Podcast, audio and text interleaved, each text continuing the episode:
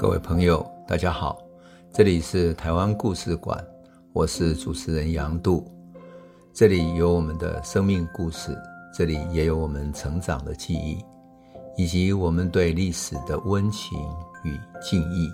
欢迎您收听。各位朋友，大家好，我们讲到台湾最大的社会运动，在日本统治时代，最重要的当然是农民运动。最多的人参与，可是农民运动又起源于哪里？起源于台湾的蔗农，因为日本人、日本的殖民帝国强迫台湾农民种甘蔗，那么台湾农民运动就起于彰化二林的蔗农，对于当时的日本的制糖株式会社进行反抗。那当然，那个反抗的故事比较长，可是我们不得不从台湾的糖业开始谈起。我记得小时候啊，呃，我祖母他们常常讲一句很有趣的台湾俗语，叫做什么呢？叫做第一公见甘蔗和会下崩，第二公吃粉本红，第三公吃槟榔熬红。就是说，哎，最傻的傻瓜呢是种甘蔗给会社去蹭，第二公是吃粉本红，就是你抽烟嘛，你什么都没有 没有吃到，就是在那里吹一口风而已。可是对抽烟的人来讲，他觉得很爽啊，吐一口气的。第三公啊，台湾的俚语哈，加槟榔凹红，就吃槟榔的时候呸，然后吐出来是红的这样，加槟榔凹红，这是很有趣的一个俚语。那么为什么说见甘蔗和会下崩是第一公呢？因为当时还流行另外一句话，叫做什么呢？两个波甲波加五十斤，波甲是什么呢？保证就是有点像是那个。呃，村里长这样哈，像里长这样的一个角色，两个里长加起来不到五十斤，五十斤就是多少呢？就是二十五公斤啊。那两个波讲就两个人的重量不到五十斤，意思是什么？你如果两个人站到那个见甘蔗会下崩那个会社的秤上面去去称的话，两个人加起来居然不到三十公斤，所以可见得他们的克扣欺骗有多么严重。这个就是农民很无奈。为什么？因为他最后被逼迫，他的甘蔗只能够交给日本的制糖会社，没有其他的出路。当然，在讲这个之前哈，我想要先讲一下台湾为什么会变成一个糖业帝国。有一个学者哈，他曾经讲过说，日本对台湾感到兴趣不是没有原因的。这学者的名字叫戴国辉哈，我还是要提醒一下，因为戴国辉是非常尊敬的一位学者，他曾经谈到说。日本对台湾感兴趣，不仅仅是因为台湾的距离近或者地缘政治，而是因为台湾的物产丰盛之外，日本的很多糖都是从台湾进口的，也就是清朝时期，日本已经从台湾进口了很多糖。那么，日本后来发展出我们知道说很精致的和果子啊等等这些糖，都是从福建这边来，因为日本毕竟在温带，所以它不适合种甘蔗。甘蔗毕竟是热带的、亚热带的植物嘛，所以很多是从台湾过去的。戴国辉因此称为说，台湾在清朝时期已经慢慢成为一个糖业的帝国了。因此，日本对他感到兴趣。那台湾糖业是怎么开始的呢？在荷兰的时期哦，就是一六二四年的时候哦，距离今天大概快四百年前，荷兰的巴达维亚城日记里面就有记载什么？记载说，萧陇产甘蔗。萧陇就是现在呃台南佳里这一带哈，萧陇是一个社，就是一个平埔族的社，萧陇社这里生产甘蔗，所以表示平埔族最晚啊，在十四世纪的时候已经知道怎么种植跟利用甘蔗了。那么清朝的番社采风图里面也有糖布，他画了那个糖布，就是怎么生产糖、制造糖。啊，图里面的人是以汉人为主，可是周边。也有一些平埔族的，所以当时的制糖的技术已经有汉人在做了。那么平埔族只是主要什么呢？主要生产，他会种植甘蔗，但他没有能够掌握制糖的这种技术。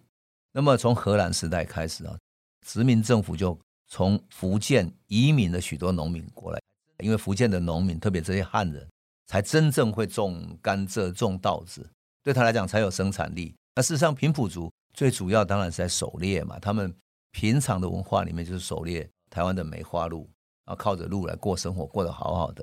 所以他们并没有发展出种植的农业来。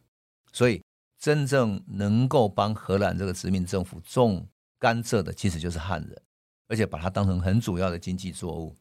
到了一六五零年，就是郭怀一事件，就是很多汉人起来对荷兰造反，然后发动一场叛变的那个前后，哈。台湾每年砂糖输出有多少呢？已经到了七八万担了，大概有四千八百公吨左右。四千八百公吨不少哦，它主要输往日本去。那么荷兰就从这里面赚到一些钱。那种糖的人当然主要是福建人嘛，我们都知道嘛。荷兰主要在台南，所以我常常说哈，今天台南的食物里面有一种爱吃甜的这个传统。啊，这个爱吃甜，当然很多台南人不服气，说，我们又不是爱吃糖啊，什么甜食？台南的甜食也真的很好吃哈。台南人很有趣，他吃水果要吃很甜的水果，他就是有一种甜食的传统。可是你回头想起来说啊，这个甜食传统也不错啊。你看，从荷兰时期就有，到今天也快四百年的历史啦。那有什么好说的呢？台南人当然可以觉得很骄傲，说对呀，我们吃糖的甜食这个传统有四百年呐。当然，我知道台南有一些朋友说我们是。加甘甘不是加甜，是加甘咩？是甘。因为有一个好朋友是台南人，他说你们都误会了，让他很不服气。可是我要讲说，吃甜也是一个很棒的传统，可以很骄傲的说，我们有四百年的吃甜食的传统，怎么样？你不服气吗？好吧，我们先放下这个哈。我们讲说哈，荷兰之后郑成功的时代，郑军有一个问题，因为他来的太多人了，几万人，所以他缺少粮食嘛，因此。他鼓励到各地去种稻子，那么台湾糖的产量那一度下降降下来，后来他就命令他的部下叫刘国轩哈，从福建重新输入新的一种甘蔗的蔗苗，产量比较好，比较容易生存。然后从泉州、漳州聘请一些会做糖的一些师傅过来改良技术，所以台湾糖的年产量哈，有一度到达一万八千公吨。一万八千公吨，比起荷兰时期的四千八百，已经多了四五倍了。所以我说这已经算是很厉害了。那当然，这个时期郑成功时期，他出口的对象还是日本，因为大陆那边沿岸都封锁他嘛，所以他就到日本去，来换取什么？换取制造火器需要的铜啊、铅啊这些金属，还有硫磺等等，做火药跟清朝打仗用的。那么。郑成功之后，清朝统治时期，哈，整个制糖业都持续在发展。那么糖布都主要还是集中在台南这一带。那相较于说荷兰跟民政时期，他采取政府掌控的这种专卖的态度，哈，清朝对糖业倒是采取比较自由放任。就你会做的这种糖布这个公司啊，你自己去做吧，哈。那乾隆时期那时候有一个监察御史，哈，他会的那个翻色彩风图里面就有写到这个糖布，哈。那当时制的糖已经进入了中国大陆的市场，到江苏啊、浙江等地，当然最多的还是出口到日本去。那么制糖业很兴盛，所以台湾的一些通商口岸哈，慢慢形成什么专门经营一些糖的买卖的交商。那台湾府城就台南那边三大交商哈，有一个叫什么？一个糖交李胜兴，还有笨港，笨港就北港那边哈。有一个北港糖交，还有鹿港也是一个糖交，它的商号的名称叫金永兴，三大糖布，所以你就可以想见，这个糖在台湾已经慢慢形成一个很大的产业。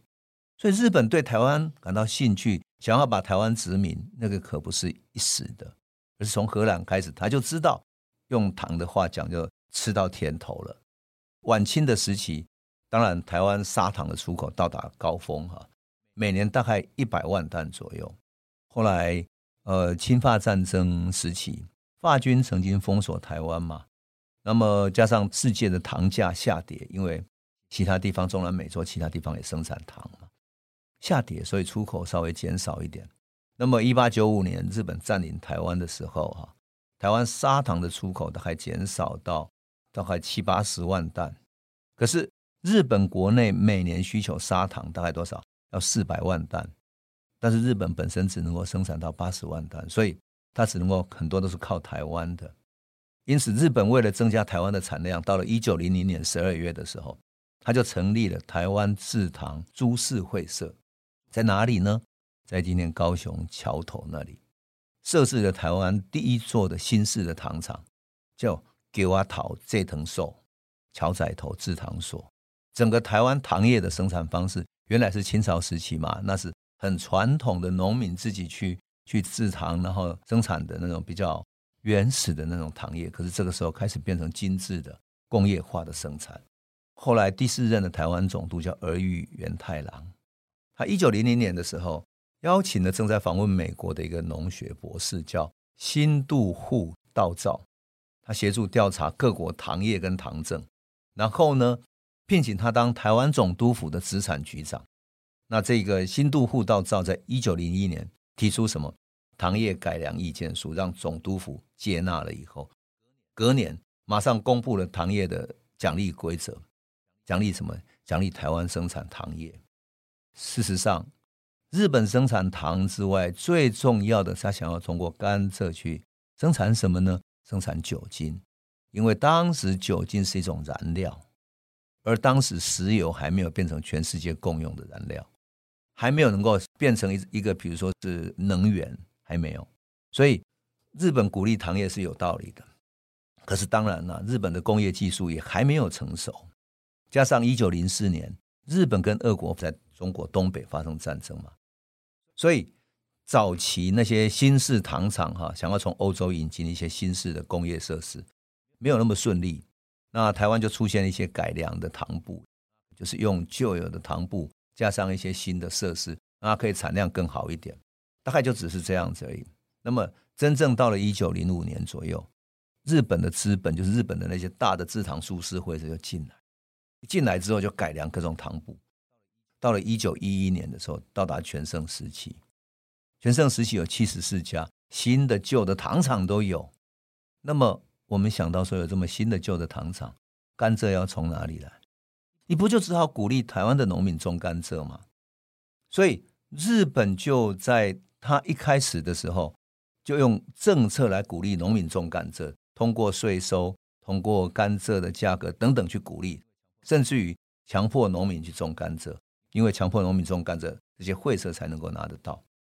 那日本还有一个比较特别的政策是什么？